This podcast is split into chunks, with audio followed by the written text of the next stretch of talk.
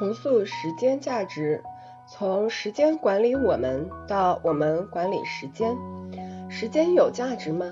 答案当然是肯定的，特别是对于企业和领导者，最宝贵的资源就是时间。相比之下，普通人的时间价值该怎样才能得到提升？毕竟，如果个人的时间价值没有办法按照复利模式不断增加，那么未来的他很可能就要按照线性模式来计算自己的人生价值。可想而知，这样下去不会有更大的进步和发展空间。事实上，无论企业领导者或个人如何令时间价值最大化，一直是各方孜孜以求的目标。只是很多人苦于缺乏时间管理的有效途径。这里可以引用美国通用电气前总裁杰克韦尔奇的话：“管理就是把复杂的问题简单化，把混乱的事情规范化。”用在时间规划上也是同样的道理。不妨做个对比：缺乏时间观念的人，往往不知自己每天要做什么，浪费大量时间沉迷于刷短视频、泡沫剧、朋友圈等。时间价值微乎其微。与之相反，懂得投资时间的人则懂得取舍，重视时间的安排和利用，会把时间用在那些有着高价值的人和事上。那么，想要战略性的规划日程，高效的管理时间，到底该从何做起？对于职场上的普通人，可以先试着找到自己的高效时间。毕竟或早或晚，状态最好、效率最高的时段因人而异。而后为自己设置一个截止时间，以便有步骤地改善拖延症。并且，由于很多人习惯于拖到截止时间才开始行动，因此截止时间不宜设置太久，尽量将其提前，时间越短越好。最后还是要锻炼专注力。每个人的时间和精力都非常有限，什么都想学的后果往往是什么都学不好。朝着一个方向努力，劲儿往一处使，才能更高效。当然，想要取得立竿见影的效果并不容易，我们往往还需要定期复盘，对自己的时间安排进行评估和调整。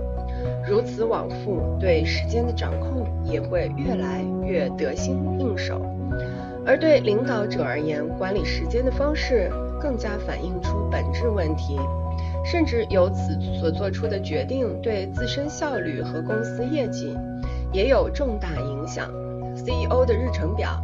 或者说所有领导者的时间表，都展示出领导者的领导方式，为组织中其他人传达了重要信息。迈克尔·波特和尼丁·诺利亚。在发表于《哈佛商业评论》的《CEO 如何管理时间》一文中，如是说：通过连续十二年对 CEO 时间利用的充分调查和研究，波特和诺利亚指出，CEO 必须进行高效整合，更加全面地解读自身职责。这既是成功的关键，也为高效管理时间提供了重要的视角，比如从战略。各职能和事业部的回顾会议，发展人才与关系，保持组织结构和文化与公司需求的一致性，以及并购等方面，构建有效的整合机制，重新审查标准会议的次数，并着力缩短这类会议的时间，从而大幅提升效率，平衡多个外部利益相关者。并从多维度权衡责权和影响力等等，而延伸到企业层面，整体性的时间管理愈发彰显出重要性。在贝恩全球的三位合伙人迈克尔·麦金斯、克里斯·布拉姆以及格雷戈里·卡伊米来看，企业应当像管理资金一样管理时间。这是因为。很多组织内部充斥着冗长无效且无聊的文山会海。如果对于时间的管理能做到与资金预算管理一样缜密而严格，那么提高绩效也将不再是困扰企业的难题。例如，采用零基预算法管理时间，如果将现有会议总时间比作时间银行，那么每召开一次新会议，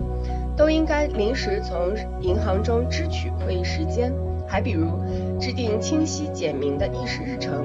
团队就时间分配的轻重缓急达成共识，对每项倡议都进行商业论证，根据其投资回报率判断倡议的价值，以及对投入会议的时间设限。并严格审查等。毕竟，随着组织复杂性的日益提高，以及技术进步与行业竞争的加剧，时间越来越成为不可或缺的资源。无论是管理者还是被管理者，想要高效地发挥时间价值，务必要把复杂的管理极简化，精准地分配和运用时间，在无处不在的时间管理中重塑时间的价值。